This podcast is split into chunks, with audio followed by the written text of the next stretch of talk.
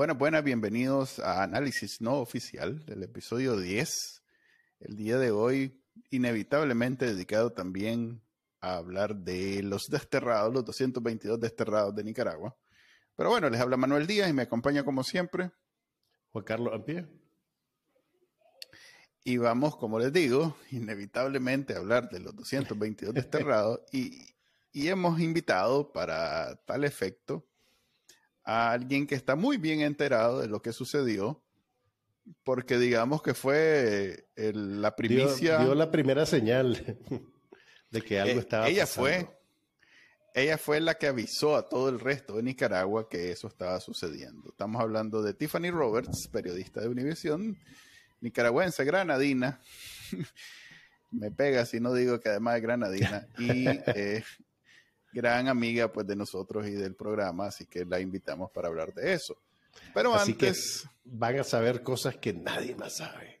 Sí, vamos a hablar de cosas que nadie más sabe, cómo se dieron y, y bueno, incluso ahí me, me, desenredó un tema que yo no estaba claro y que ahora me dan ganas de tirar. Ya iba, unas cosas que Pero bueno, Manuel. se la recomendamos.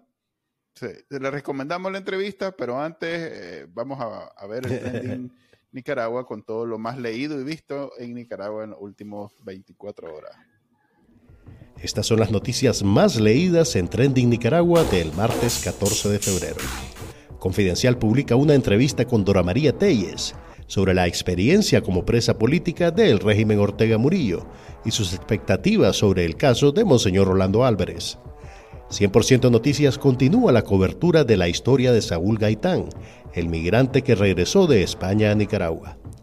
La prensa da seguimiento al asesinato de Luis Guillermo Argüello, presuntamente ejecutado por su esposa Braxi Gutiérrez. Artículo 66 cubre la misa de acción de gracias oficiada por los sacerdotes desterrados en Maryland, Estados Unidos. Los videos más vistos en YouTube. Luis Galeano entrevista a los ciudadanos desterrados Roger Reyes y Eduard Lacayo La Loba. Carlos Fernando Chamorro entrevista en esta semana a Juan Sebastián Chamorro y Victoria Cárdenas. Suscríbase a Trending Nicaragua en el canal de YouTube y la página web de bacanalnica.com. Bueno, bienvenidos entonces a la sección de entrevista de análisis no oficial. El día de hoy tenemos de invitada a, a mi tía Tiffany la periodista de Univision, Tiffany Roberts, internacionalmente Esa conocida. es bien amplia, maje. Para Así le dice a todas. no, a todas les digo amorcito, no, no, yo soy un hombre casado muy serio, pero en este caso sí es mi tía Tiffany, madrina de el programa anterior y en, el, en, en este caso es yo le pondría el cargo de productora ejecutiva, pero como no entiendo muy bien cómo funciona eso y puede significar... Le va a charrulear el, le va a el resumen. sí, además que cuidado, en, en LinkedIn aparece la, la relación y entonces... Pero bueno, a ver, ya dejemos de hablar babosadas y entremos al tema del día de hoy. Explícame, por favor, antes que entremos en ese tema. Ajá, ¿Por, ¿Por qué estamos trabajando hoy Día del Amor y la Amistad? ¿Y por qué nadie está aquí con rojo, solo yo? Bueno, yo, yo ando rojo el calzoncillo. tienen que ser serios, por favor, hoy es un día muy importante. y quiero mandarle un saludo a todos mis receptores. ¿Sabes quiénes son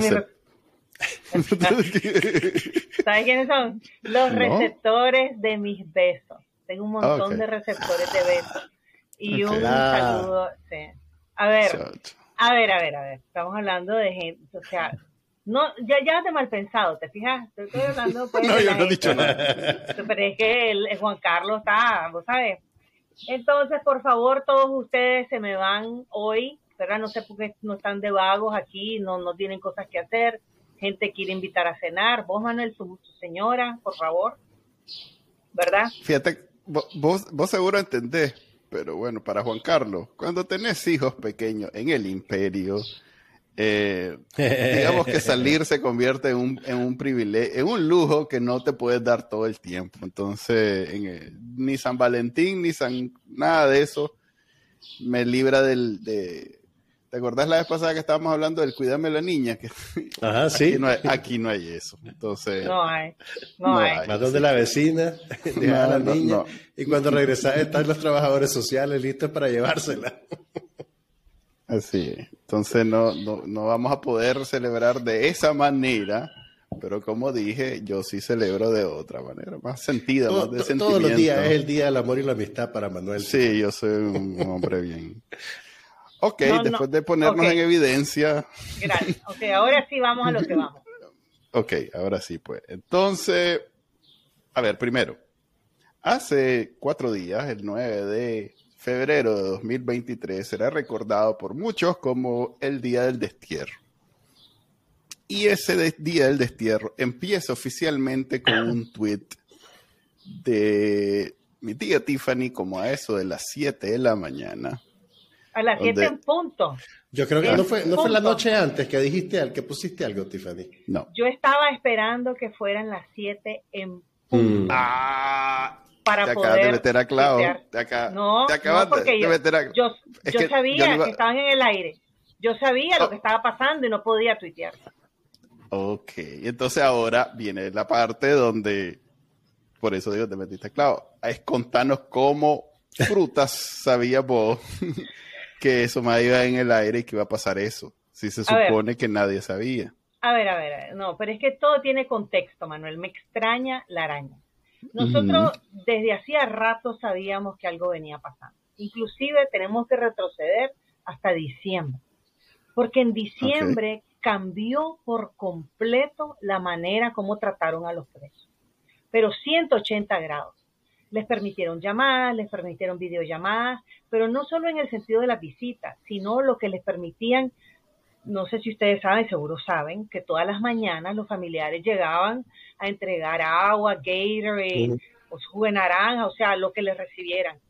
Y de repente en diciembre les empezaron a recibir de todo, pero de todo hasta mm. colchón, almohada, cubre colchón, frazada. Oh. O sea, lo que vos querrás se lo estaban recibiendo.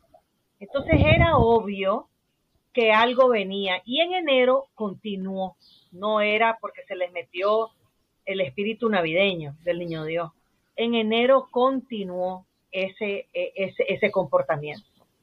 Entonces, lo primero, y, y, y, habían muchos rumores de que, de que se estaba pues que había, se estaba conversando, no se sabía con quién, o sea, hasta ahí había un montón de rumores y pues el reto para mí era eh, tratar de, de, distinguir, ¿no? Entre lo que era el lodo y lo que era el agua, pues, y tratar de, encontrar ahí lo que estaba pasando.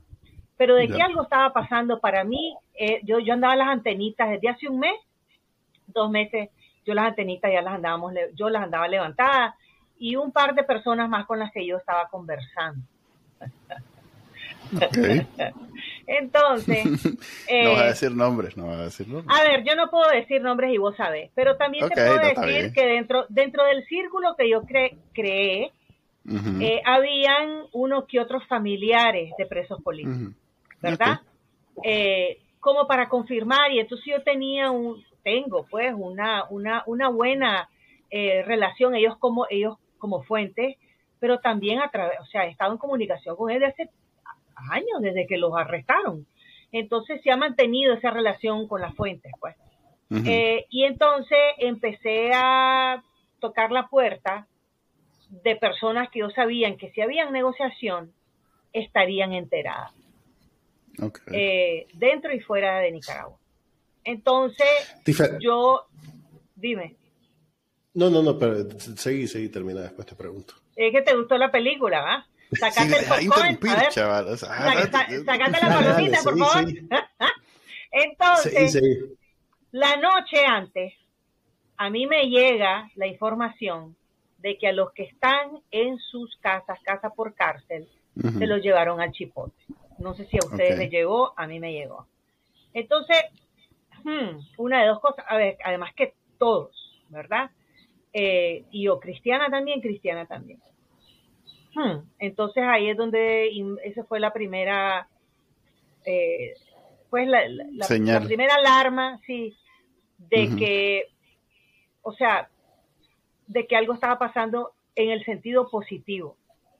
Porque después hablé con alguien, un familiar de uno de estos presos en sus casas, que me dijo, se los llevaron bien vestidos. Además que con guantes de seda, porque si retrocedemos y acordamos, por ejemplo, a, a Chano Aguirre, a don Francisco eh, Aguirre, esa casa, eh, sí, ¿verdad? Cuando, cuando les quitaron, le, le, o sea, le dieron vuelta a la casa por cárcel, fue como castigo, porque les habían encontrado celulares, este con lo otro, y iban presos. Ese no era el caso aquí, aquí fue con guantes de seda. Nos acompaña, por favor. Entonces, desde que vos ves la actitud de los oficiales que llegan a, transportar a esta gente de regreso al chipote, vos te das cuenta que algo está ahí, que algo va a pasar. Entonces era como que, ajá, y bien vestido. Entonces empezás a especular, bueno, se preparan para un show, ¿no?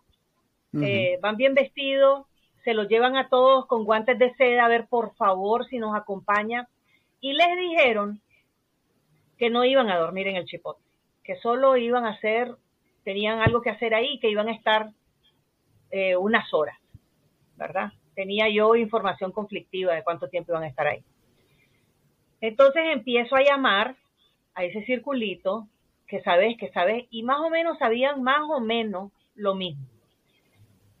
Después, obviamente, me entero, y no sé si, todo el mundo se enteró, de desde la noche anterior de que la Asamblea Nacional había convocado a una reunión temprana. Entonces yo pensé, pues, amnistía. Pero la reunión era a las nueve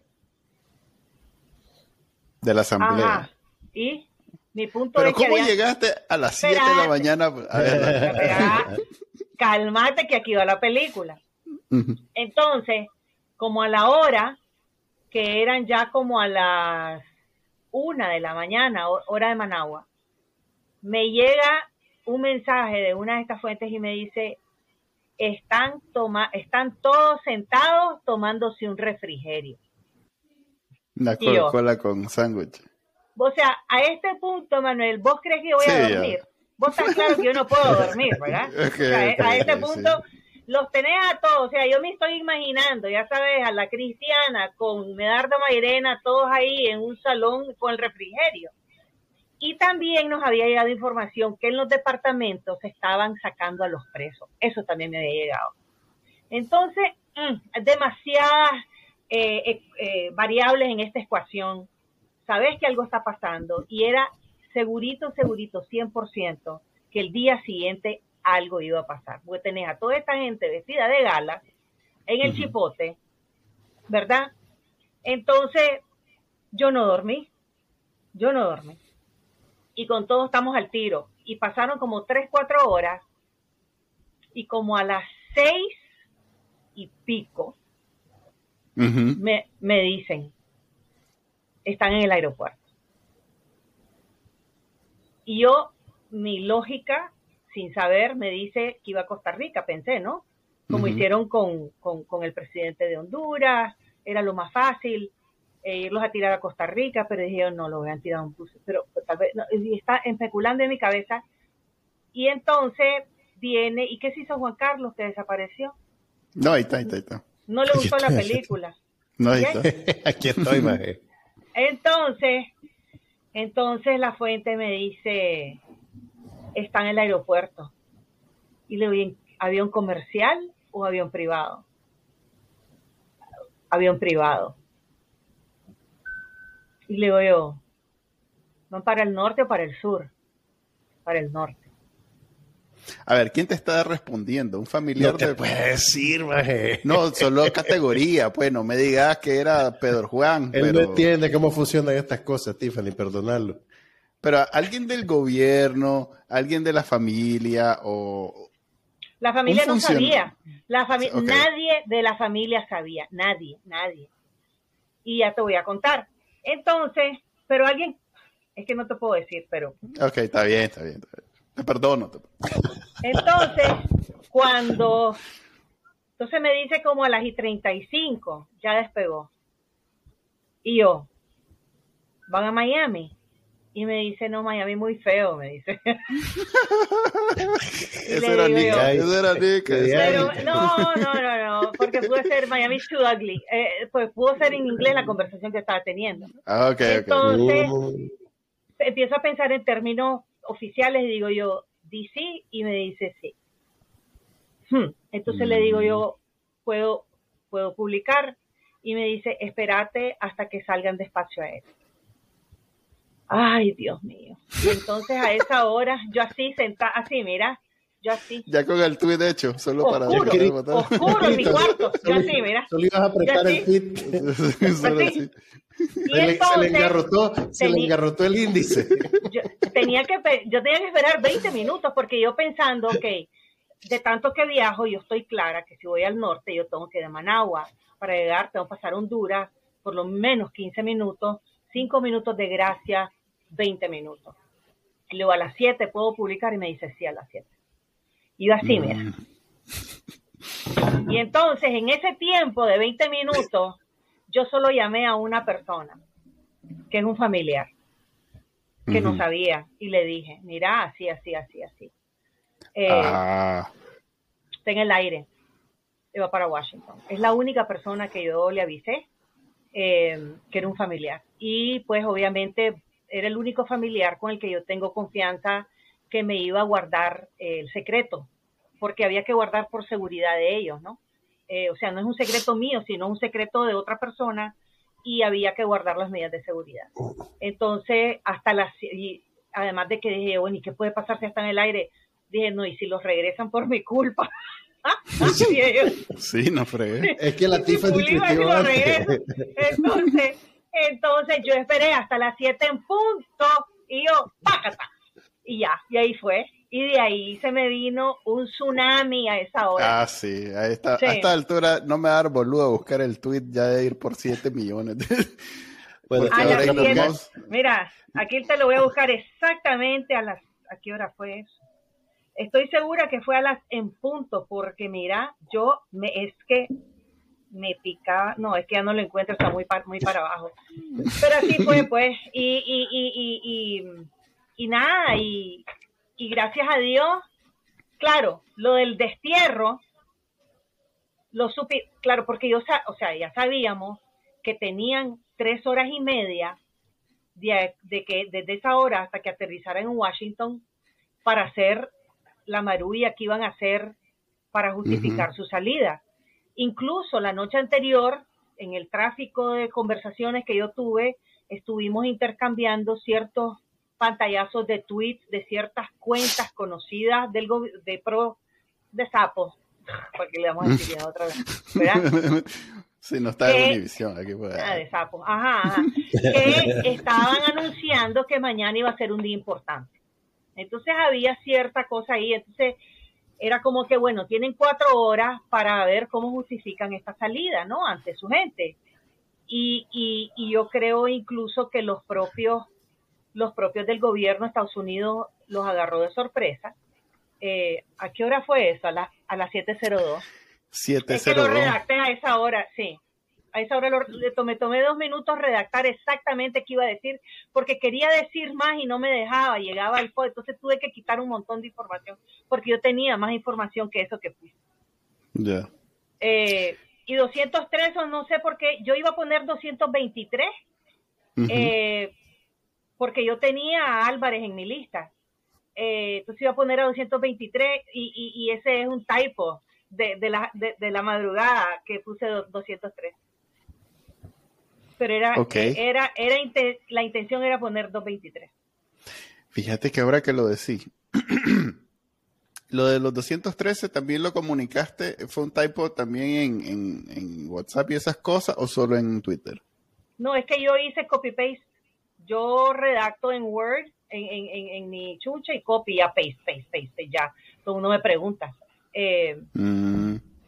es que fíjate que a mí me avisaron 10 minutos antes, no, a ver, a las 6.40 y algo, que eh, eso pues, que se estaban yendo, eh, que iban camino en avión, y estoy cayendo que, se, que tal vez incluso fuiste vos la que le avisó a las personas que me avisaron a mí, pero fue antes de este tweet porque no, ya cuando me, me, di cuenta, porque yo, me, yo, antes del tweet solo, yo antes del tweet solo hablé con una persona y esa persona no le dijo a nadie, estoy segura. Ah, bueno, entonces, quién sabe dónde me dijeron a mí que también eran 213, o sea que tal vez tenían un, número no determinado y cuando vieron tu tweet, pero ya ahí fue a las 2 y 40 y algo, a las 7 y 40 y algo, a las 6 y 40 y algo, o sea que no, algún día vamos a escuchar todas estas historias de verdad, con nombres, apellidos, con datos de, quién fue, qué hizo qué, por qué y todo lo demás. Es más, yo hoy escribí y aquí podemos trans, trans, trans, a ver, transicionar a la siguiente etapa de esta entrevista. Quiero preguntarle algo a la Tiffany antes. Si esto, a todas luces, esto es producto de una, hay una negociación de algún nivel para llegar a este punto. Pero una vez que se concreta la salida, tanto Nicaragua como Estados Unidos, y podemos decir el COSEP también, insisten en que fue una decisión unilateral del régimen de Nicaragua. ¿Por qué? Claro. Creo que el régimen, el régimen quiere esa narrativa eh, porque los Estados Unidos no le ha dado nada a cambio. Hasta ahora no le ha dado nada a cambio.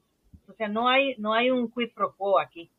Aquí lo que hay es eh, los Estados Unidos diciéndole al gobierno, negociemos pues, pero antes que empecemos, siquiera vos tenés que soltar esos precios. Entonces el gobierno, sintiéndose pues que sí que lo tiene que hacer, eh, le tira el golazo de la, del destierro. Eso fue golazo. Eh, no, les había dicho, no les había dicho hasta que ya estaban montados. Es que, es que mira lo que decía el papelito.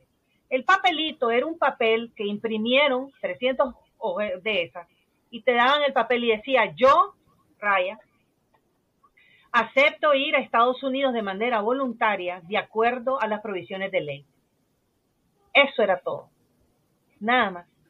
Porque los Estados Unidos, para evitarse un Marielito, que le mandaran a todos los presos y qué sé yo, no sé si evitar Marielito, e, eso, e, eso es una opinión meramente mía, pero los Estados Unidos básicamente dijo dos cosas. Primero, necesito la lista de quienes me vas a mandar para que no le metieran, ¿verdad? narcotraficantes, criminales, papá, papá, papá, como hicieron en Cuba y, y primero necesito aprobar la lista, pues, pues eh, ellos, tienen derecho a vetar una persona que entre a su país. Y número dos, ellos tienen que venir por voluntad propia les tenés que decir que vas a Estados Unidos y ellos tienen que eh, aprobarlo. Pues.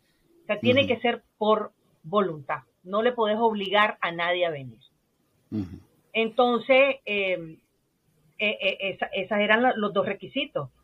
Y, y el, pero el gobierno la trae desde antes. O sea, a mí que no me vengan con cuentos de que, de que a doña Rosario de repente se le ocurrió decirle a, a, a dale Ray, no, no ¿qué, es No es niño. Eh, vos ves cómo todas estas cosas que están pasando del comandante. Desconfía desde diciembre.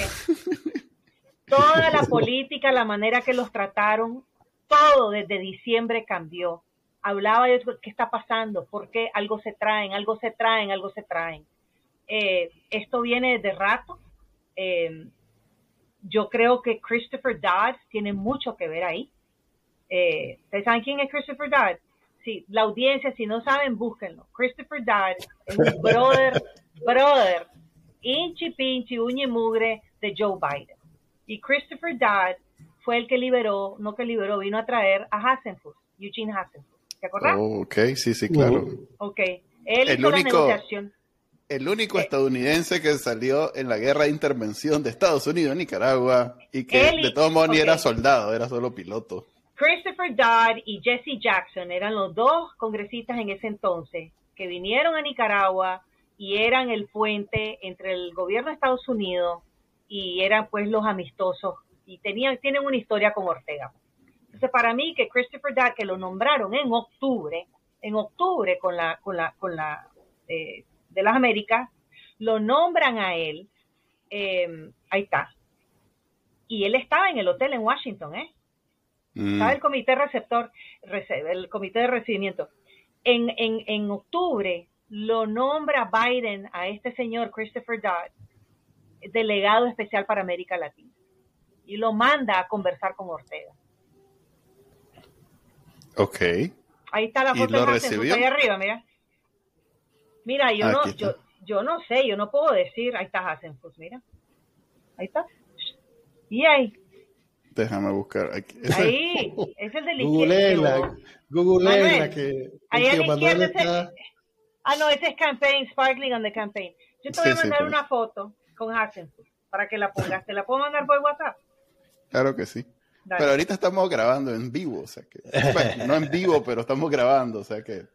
Pues si estamos grabando en vivo, pero pues si te lo voy a pasar, cámate. Es, parte del encanto de este tipo de programa, Manuel. Sí, hombre. ¿Cómo se hace sobre la marcha?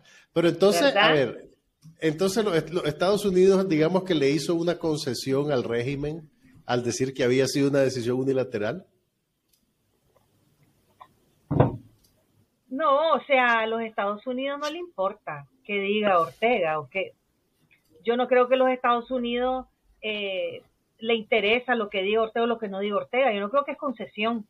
Él puede decir lo que él quiera, porque el discurso, cuando después todos aterrizaron en DC, el discurso era, lo logramos, nosotros lo hicimos. Ese es el discurso que había de todos los oficiales del Departamento de Estado, incluyeron a Sullivan. En el avión iba la, iba, iba, iban oficiales de alto rango del Departamento de Estado. Entonces era obvio que el Departamento de Estado había orquestado toda esta cuestión y que no es como que le dijo dale ray. Eh, me da risa, dale ray y Sullivan ni siquiera iba en el avión. Eh, entonces era como que el, el, el, la actitud de las autoridades de Estados Unidos en Washington era de triunfo, lo logramos, lo hicimos. Eh, qué bueno verte libre, o sea, era, esa era la narrativa de ellos. A nivel oficial es otra. A nivel oficial, es verdad, ellos a Ortega no le han dado nada. Eh, entonces, eh, de aquí parece que de aquí sí va a haber negociaciones. Blinken fue clarísimo en, en, una declaración que puso, donde dijo esto va a continuar, una cosa así. Eh, y ahora, pues, de aquí en adelante, eh, obviamente sin los presos, pero ahora está Álvarez de por medio, pues el obispo como que le, le, le, le, salió como, el, como el Joker, le, arruinó el plan, sí. Y, pero, pero eso es verdad, pues, de que el golazo de la nacionalidad, eso, eso fue Ortega y la Rosario, pues, a última hora, ¿cómo hacemos para de verdad castigarlos? Pues que no sientan que esto es una victoria. Pero me parece, en todo caso, tanto la, movida de la nacionalidad, pues debía valurde porque le dieron el pasaporte por 10 años, que es al final de cuentas la única forma de verdaderamente castigarlos quitándole la nacionalidad. O sea que a las puertas del avión, a las puertas del avión le dieron el pasaporte. Sí, es que es una estupidez. Sí, yo no entiendo.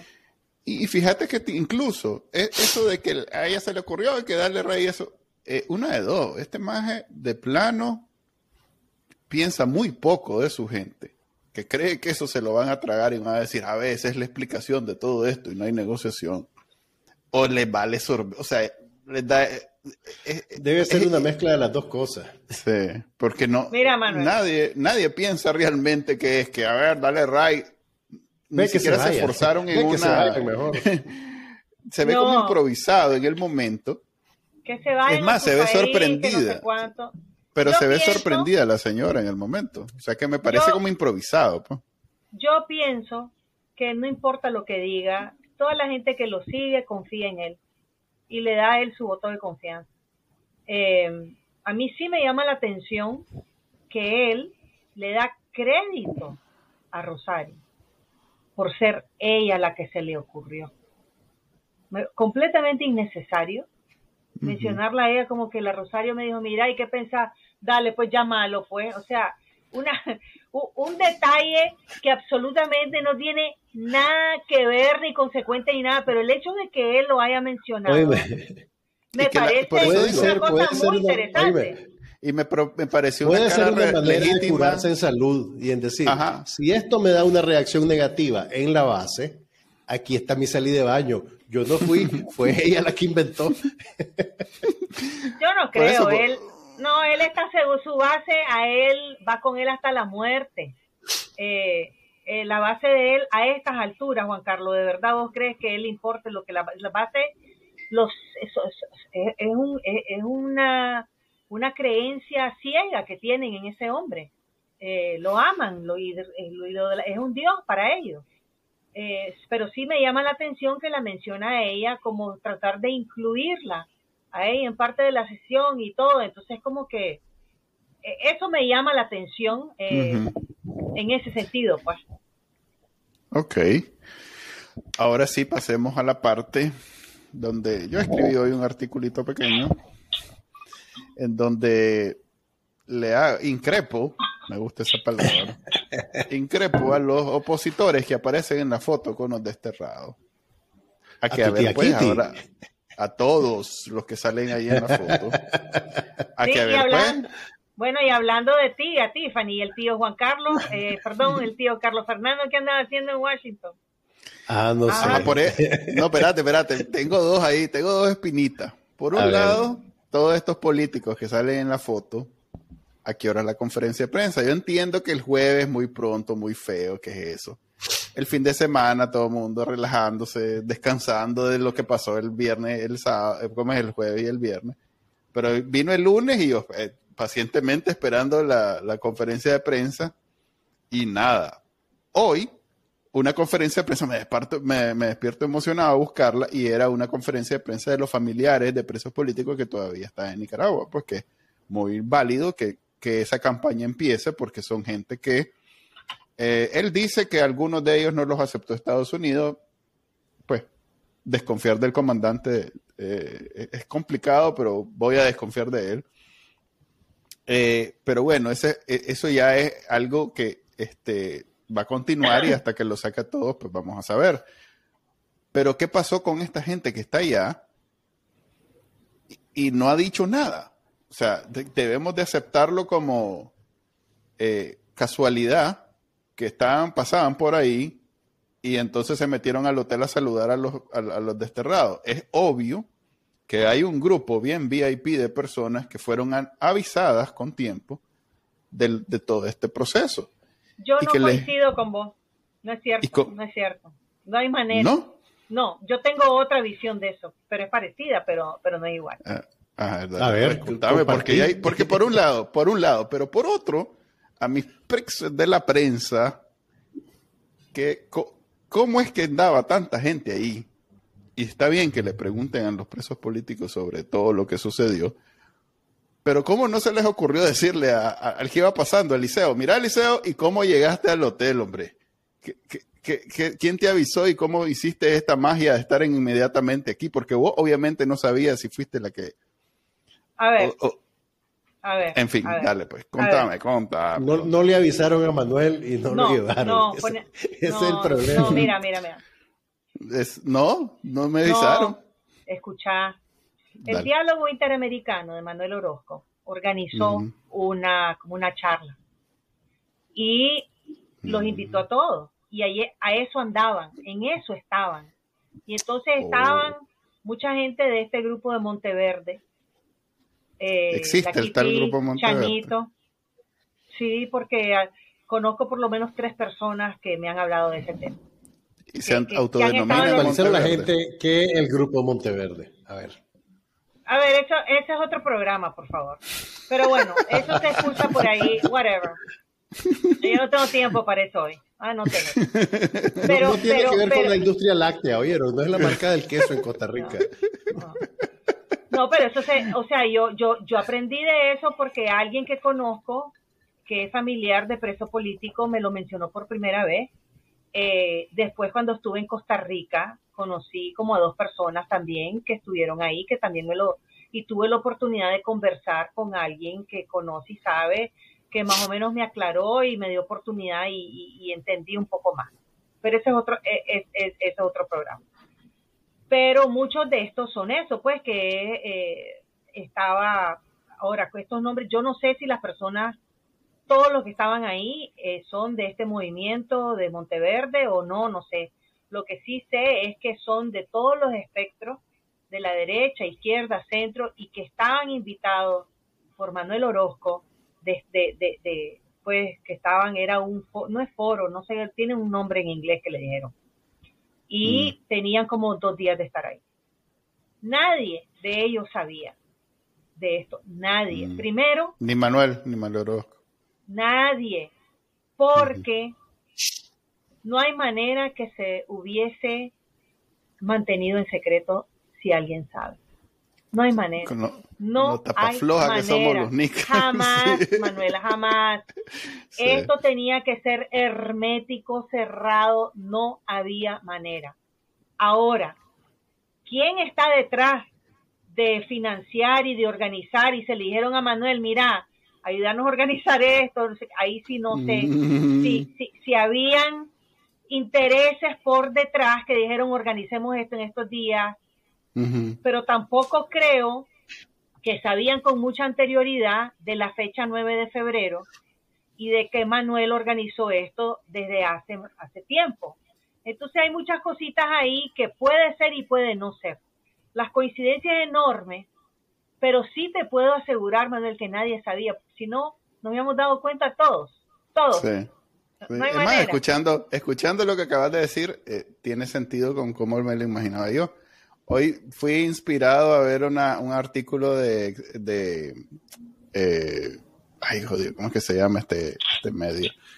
Expediente Público, eh, y, y, hablaba de cómo se dio cuenta Racing Equality, del, del, porque los llamaron y les avisaron que estuvieran listos, no sé qué cosa. Y yo dije, aquí está la piedra.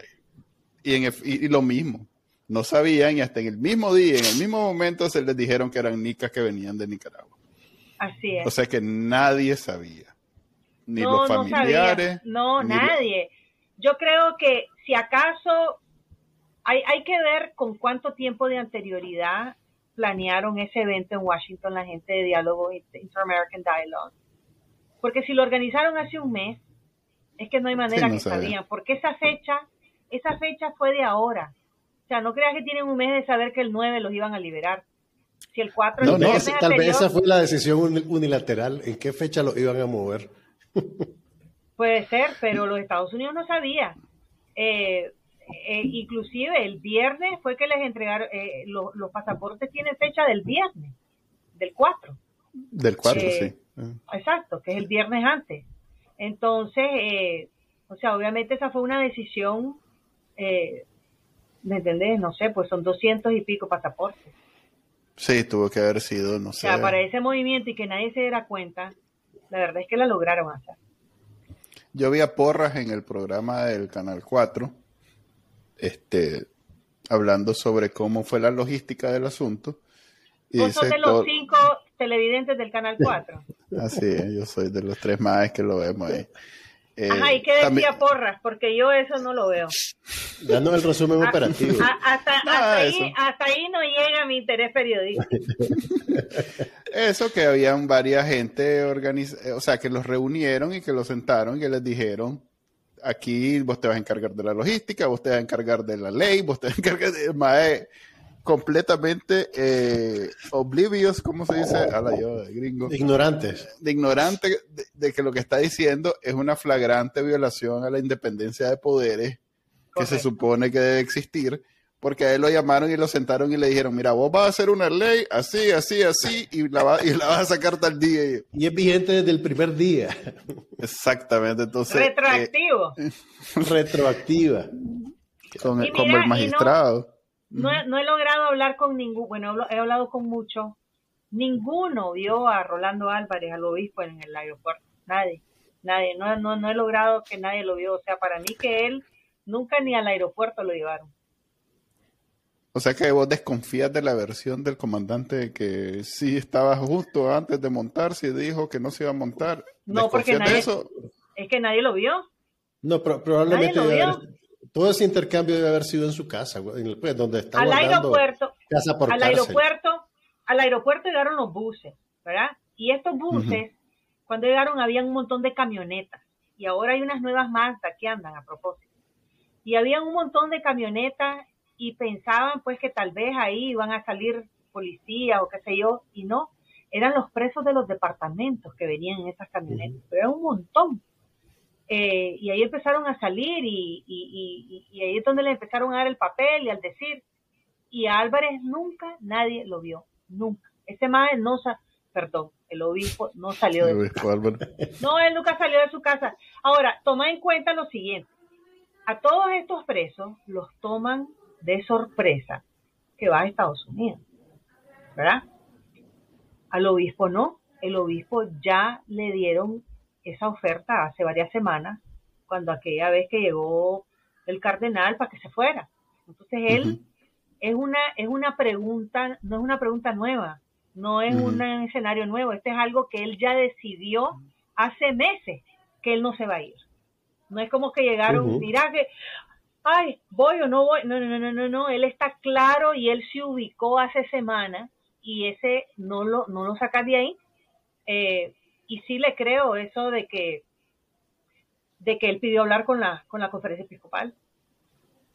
Porque él a quien le debe a la conferencia no e, ese es su ellos tienen la, la, obediencia eh, que, que, que, deben pues cuando se hacen sacerdotes la, la obediencia el voto de obediencia se llama que es el voto de pobreza y el voto de obediencia. Y entonces él eh, Álvarez pues que cuando uno dice voto de obediencia piensa en Álvarez que es una triquitraca, pues es difícil pensar, pero pues él también es un estratega, pues y sabe lo que está haciendo. Ahora, Tiffany, pues mucha gente, y en esa lista me incluyo yo, estamos desconcertados de que algunos personajes eh, fueron incluidos en el grupo que se fue a Estados Unidos, como por ejemplo el chino Enoch, Roberto Lario, y otra gente asociada al régimen, incluso hasta hace muy poco tiempo. ¿Cómo encaja en el cálculo esto? Yo creo que yo creo que Daniel Ortega le mandó toda la población de la modelo y de los chipotes. Y, que los Estados Unidos vetó como a 500. Ala, pero no sabían quién era el chino, ni Roberto Lario.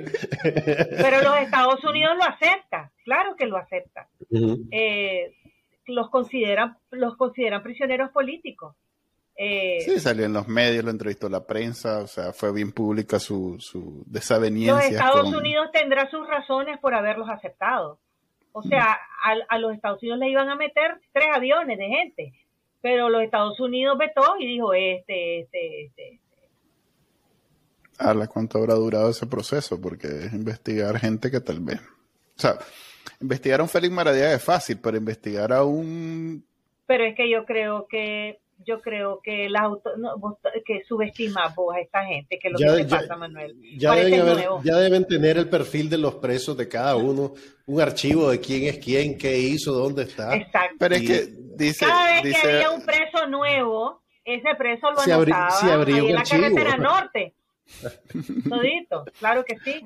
Y yo también me imagino. Ahí, está tu expediente también, Manuel es chiquito. No, yo no lo dudo. Es más, yo contribuí con cuando apliqué el asilo. Ahí está todo mi expediente. Y vos, no sabés, y vos no sabés si los familiares del chino Enoch, si los familiares de Robertito Lario han puesto denuncias, tienen familia aquí en Estados Unidos.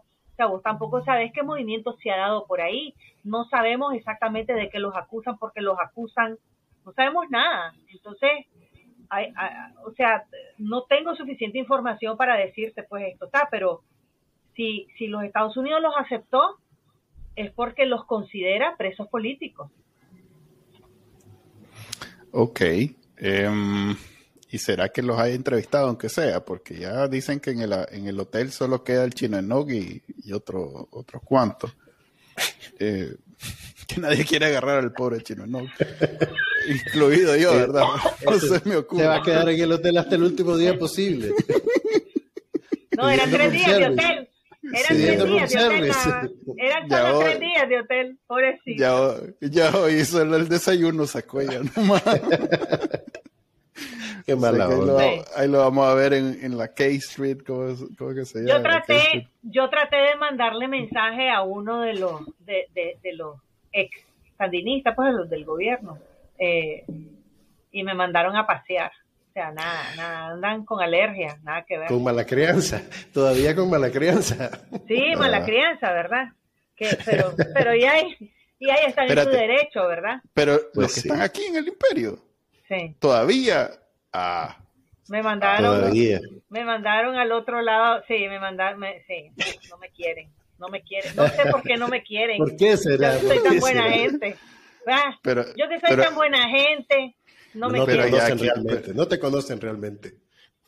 Pero ya aquí se les tiene que quitar esa soberbia sandinista porque vienen a, a tragarse de todo lo de... Lo que pasa es que creo yo, y con razón, porque si yo pasé los últimos 15 años de mi vida, eh, ¿verdad? leal a este régimen asesino, entonces yo vengo aquí y yo inmediatamente yo me pongo a la defensiva, yo no sé quién me quiere hacer daño. Entonces eh, yo de ellos me escondo. Sí, sí. Dicen que Roberto Larios te comía abajo de una chaqueta, así, que, cuando lo agarraba él más salía corriendo. Sí, porque pues todo el mundo sabe quiénes son y qué hicieron. O sea, el chino no fue paramilitar. ¿A cuánta gente habrá matado ese hombre? Entonces es como que es difícil, pues, ver la impunidad, eh, pero pues... No, eh, hombre, es una confusión. Él dice que solo en TikTok y que fue a Masaya, pero que en la rotonda se devolvió porque dijo que le dolía la pierna y el bastón y, no soy maje. Así terminó su, aclaración sobre su eh, participación en el 2018.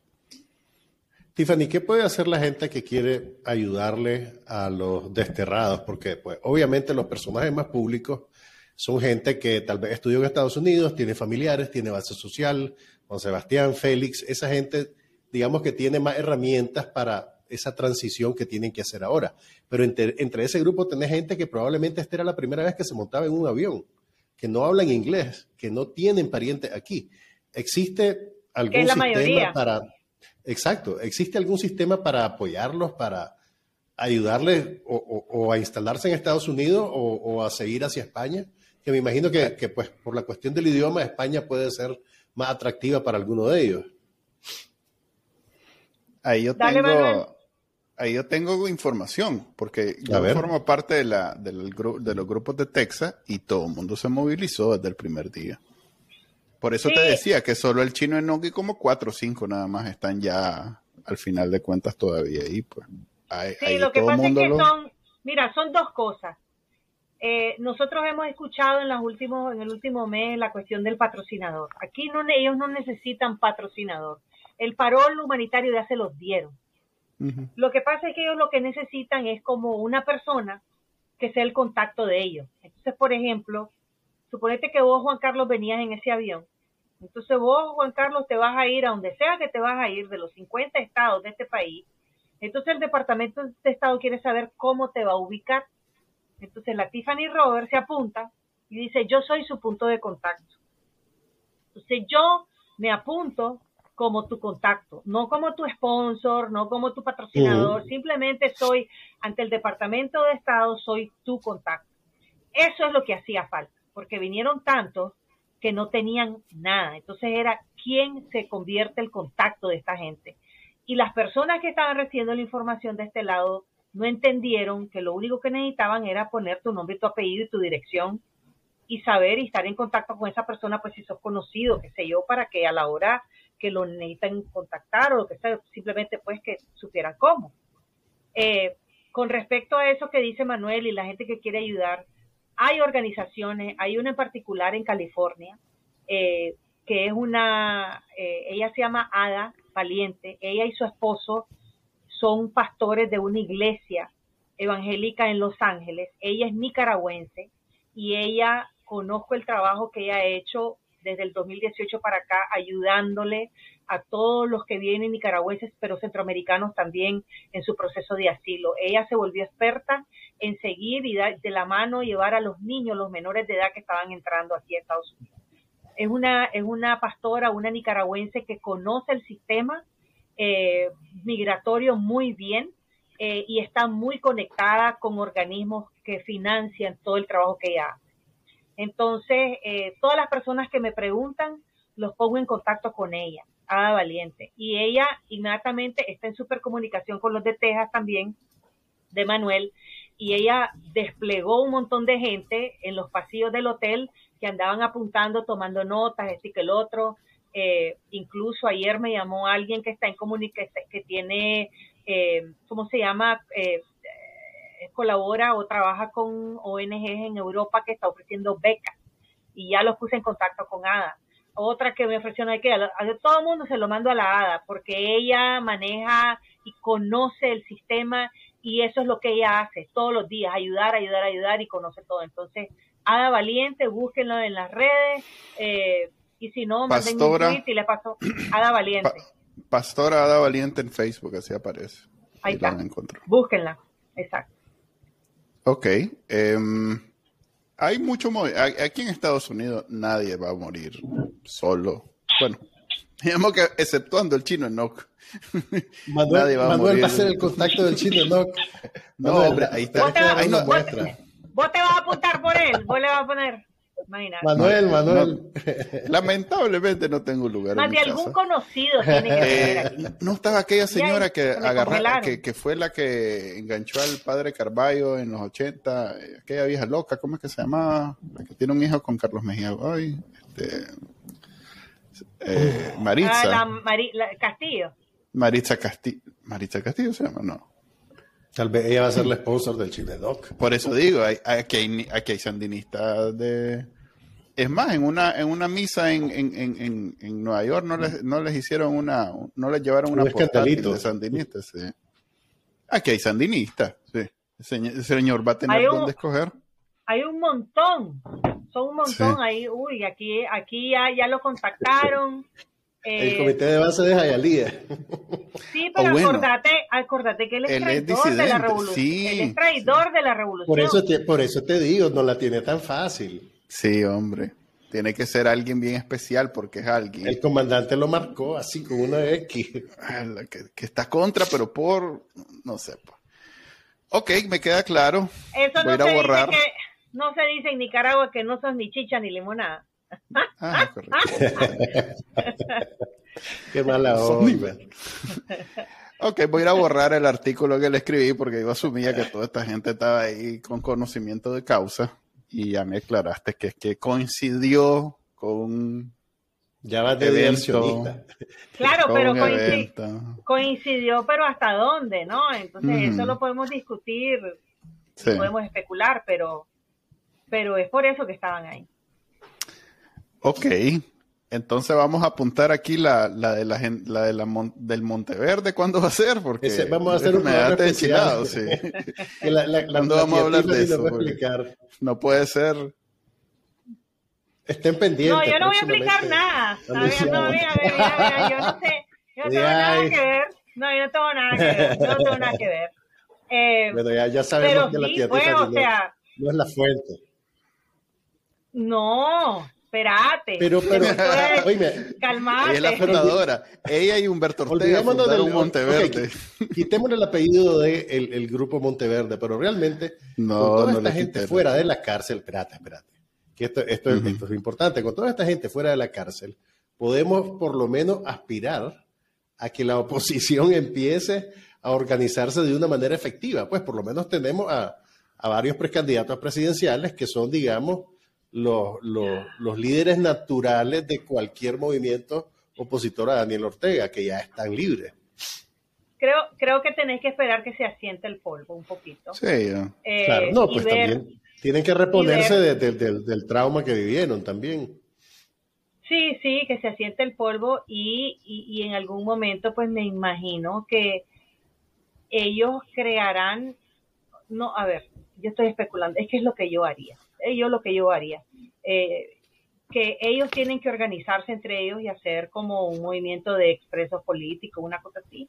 Em, em, em, y, o, pueden hacer lo que estaban haciendo antes de caer preso, que es que cada uno para su molino y crear más división. Entonces aquí hay que ver qué, qué es lo que ellos van a hacer y si se van a organizar y crear, pero sí la oportunidad está. Aquí la oportunidad está de crear en el extranjero una oposición organizada. O sea, se las pusieron en bandeja de plata, vamos a ver si la aprovechan o a ver qué hacen con ella. Eh, pero pues, eh, no, no, ahí sí no tengo, pues, privy. No, no, no conozco qué van a hacer. Eh, esa es para la próxima, te la debo, te la quedo debiendo. Ok, muchas gracias por la entrevista. Era suponía media hora, pero ya vamos por la una. pero siempre entretenido con la tía Tiffany. Todo el, los pormenores del día 9 de febrero que cambió la historia de Nicaragua. Y su tweet fue como el des, para la historia vamos a imprimirlo en una placa tía cuidado cuidado lo borras histórico cuidado lo dos minutos tarde dos minutos tarde tenía que haber sido a las 7 en punto Okay, gracias y, bueno, te esperamos para hablar de Monteverde en un futuro. Ay, Dios, no. Nada tengo que ver con eso. Yo porque lo he oído mencionar, ustedes no. Si en todas las redes me llegan claro que sí. y la no sé qué. Entonces, lo fundó Humberto Ortega, él es el que está detrás que, moviendo que lo va a financiar, que lo va a financiar, ¿verdad? sí. Yo, yo, pensé que estaban hablando del queso. Hay un queso Monteverde que es muy bueno. Ahí tan fino él, no. Yo solo queso sin nombre, genérico es el que conozco yo. Pero no es nada, pues, no es una organización, no es nada. Simplemente, eh, o sea, a mí no me queda claro ni siquiera qué es, si es organización, si es un. qué, qué son, no sé. Yo lo único que sé es que hay un este montón de gente Próximamente en, en, análisis no oficial revelaremos la verdad sobre el grupo Monteverde. el, hook. Terminaba un cliffhanger. No, te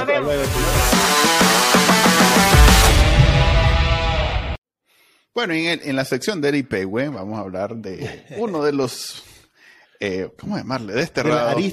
De las aristas menos importantes de la historia de los desterrados, realmente. Es casi una nota al pie de la página. Sí, un asterisco. Es un desterrado que mm, ha tenido bastante entrevistas. Es más, yo creo que es el que más entrevistas ha tenido. Porque, a ver, la prensa, eh, había en medios internacionales, eh, Café con Vos lo entrevistó, Luis lo entrevistó, eh, Expediente Público lo entrevistó. en fin, estamos hablando del chino Enoch, el famoso Science, ¿cómo es que se llama? No sé qué science, eh, pero mejor conocido como chino no. Tu rigor periodístico, tu rigor periodístico siempre me asombra. aquí no, aquí no pasa nada que no sea bien vetado por un editor especialista en medio.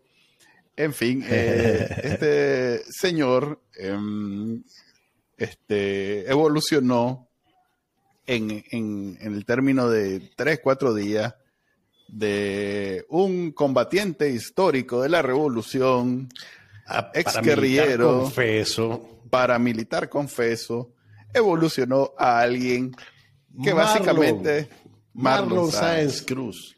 Aquí la exactitud periodística está a la distancia de Google.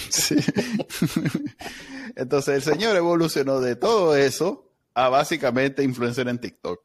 Porque dice él en una entrevista, ah bueno, sí, a Divergente, a, a Pirulo, fue el que le dijo, que él no es maje, que él en realidad todo lo que decía de lo que sucedió en el 2018, de eso, de que él quería que el comandante le diera permiso para ir a descachimbar a todos esos que andaban eh, de revoltoso, sus palabras, ¿verdad?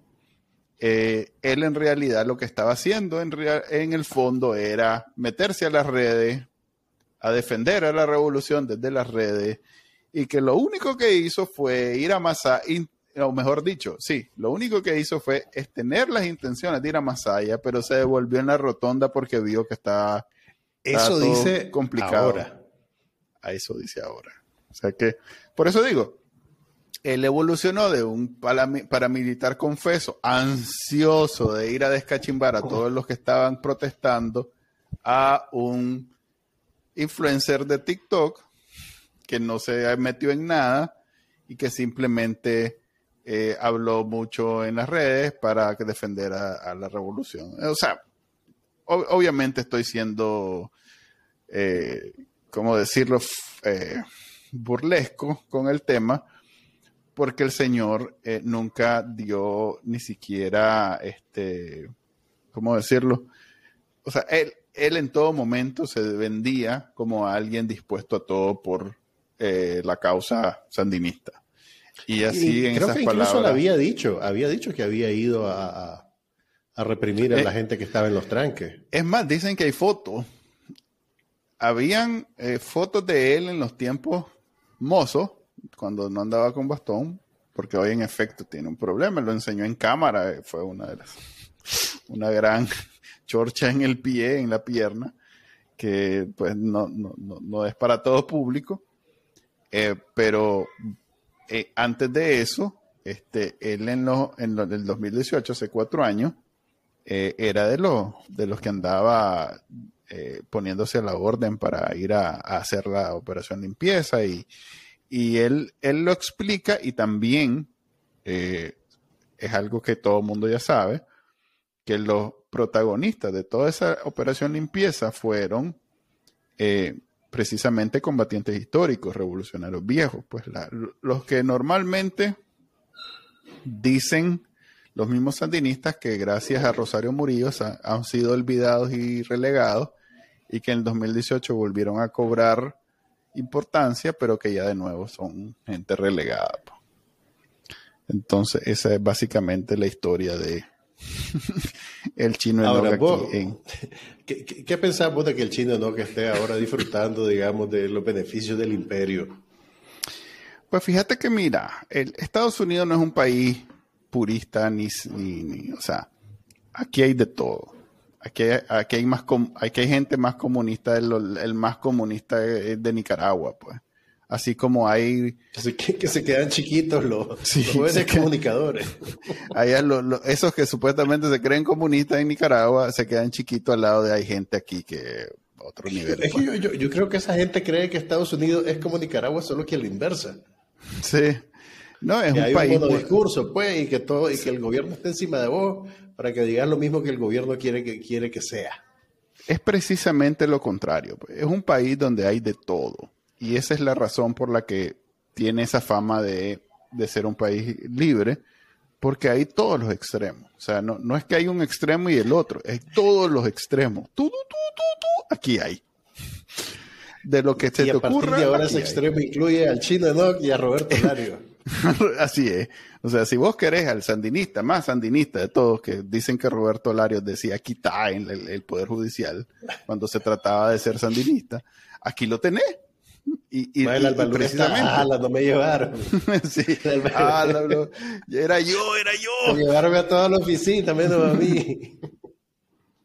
Entonces sí, eso es Estados Unidos. Pues Estados Unidos es una combina es una mezcla de todos los sabores extremos, ideologías, posiciones políticas, mentalidades, religiones. O sea, imagínate yo antes de venir aquí, venirme aquí a Houston me di cuenta que Houston era el, lugar donde más habían musulmanes convertidos del cristianismo a, la religión musulmana, al islamismo, de origen latino. Vaya. por lo que, ¿sabes cómo lo sacaban? Esto nos da la sorpresa. Tal vez. ¿Sabes cómo lo sacaban? Gracias a que la producción de material islámico en español, el lugar mm. número uno de consumo y de producción es Houston. Entonces, este, aquí donde no, no puedes tirar una piedra sin pegarle a una iglesia cristiana, eh, hay una iglesia en cada cuadra, eh, de toda denominación además, porque no te estoy hablando solo de... Eh, además, tiene ese detalle, pues que es la comunidad islámica latina más grande del mundo. Y no solo eso, eh, por ejemplo, ahorita yo que leo el periódico como viejo, que me llega que es del pueblo, porque yo vivo...